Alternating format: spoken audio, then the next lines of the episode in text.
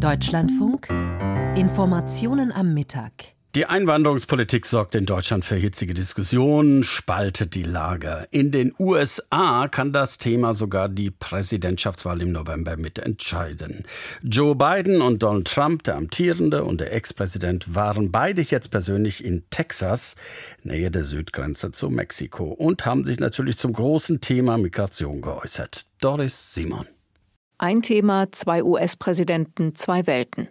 Es sei Joe Bidens Krise, warf Donald Trump seinem Amtsnachfolger vor. Dies sei eine Invasion, für die Joe Biden die Verantwortung trage. This is a Joe Biden invasion. This is a Biden invasion over the past three years. Zu Donald Trumps Zeiten gab es weniger Migration an der US-Südgrenze. Doch seine Maßnahmen waren oft brutal und wurden regelmäßig von Gerichten gestoppt. Die Behörden trennten damals Kinder von ihren Eltern, Asylbewerber wurden abgewiesen, Migranten inhaftiert. Als wiedergewählter Präsident hat Trump angekündigt, Razzien überall in den USA durchführen zu lassen, Millionen in Lagern zu konzentrieren und abzuschieben. Die Mauer zu Mexiko soll über die bestehenden 700 Kilometer ausgebaut werden, unter US-Bürgern ein zunehmend populäres Projekt. Seit der Pandemie sind über drei Millionen Migranten in die USA gelangt. Jeder vierte US-Bürger sieht die ungeregelte Einwanderung als seine größte Sorge. Donald Trump konzentrierte sich auch gestern in Eagle Pass auf diese Ängste. Migranten würden gefährliche Krankheiten verbreiten.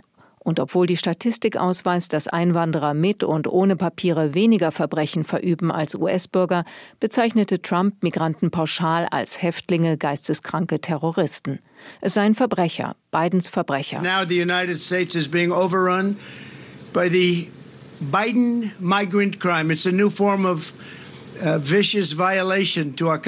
100 bis 250.000 Menschen monatlich sind in den letzten zwei Jahren über die US-Südgrenze gekommen. Seit Jahrzehnten sind neue Regelungen zur Migration überfällig, aber der US-Kongress hat keine verabschiedet.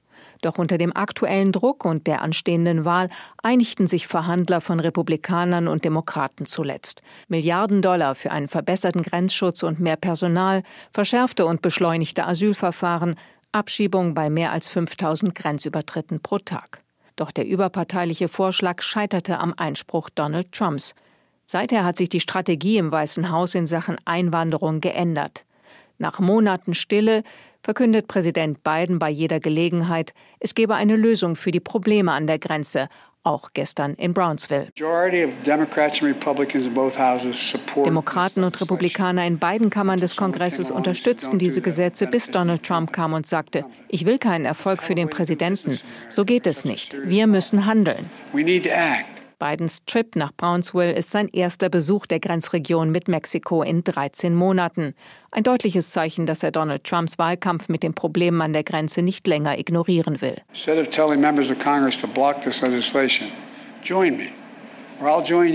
Biden forderte Donald Trump auf, gemeinsam mit ihm die Verabschiedung des durchgefallenen überparteilichen Maßnahmenpakets im US-Kongress durchzusetzen und keine politischen Spielchen zu spielen. Die Aussichten dafür sind nicht gut. Heute sollte ein texanisches Gesetz in Kraft treten, das den illegalen Grenzübertritt zwischen Texas und Mexiko unter Strafe stellt. Wiederholungstätern hätten bis zu 20 Jahren Haft gedroht.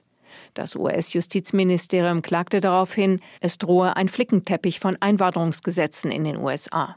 Ein Gericht setzte gestern das Landesgesetz aus.